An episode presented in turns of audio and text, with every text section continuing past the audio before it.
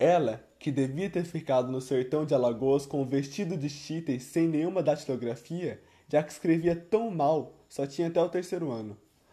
Por ser ignorante, era obrigada na datilografia a copiar lentamente letra por letra.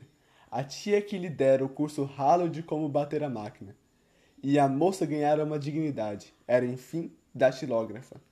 Embora, ao que parece, não aprovasse na língua duas consoantes juntas e copiava a letra linda e redonda do amado chefe, a palavra designar, de modo que, como em língua falada, diria designar.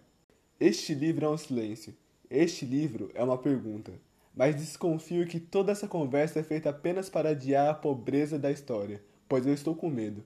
Antes de ter surgido na minha vida essa datilógrafa, eu era apenas um homem até mesmo um pouco contente, apesar do mau êxito na literatura. As coisas estavam tão boas de algum modo que podiam se tornar muito ruins, porque o que amadurece plenamente pode apodrecer.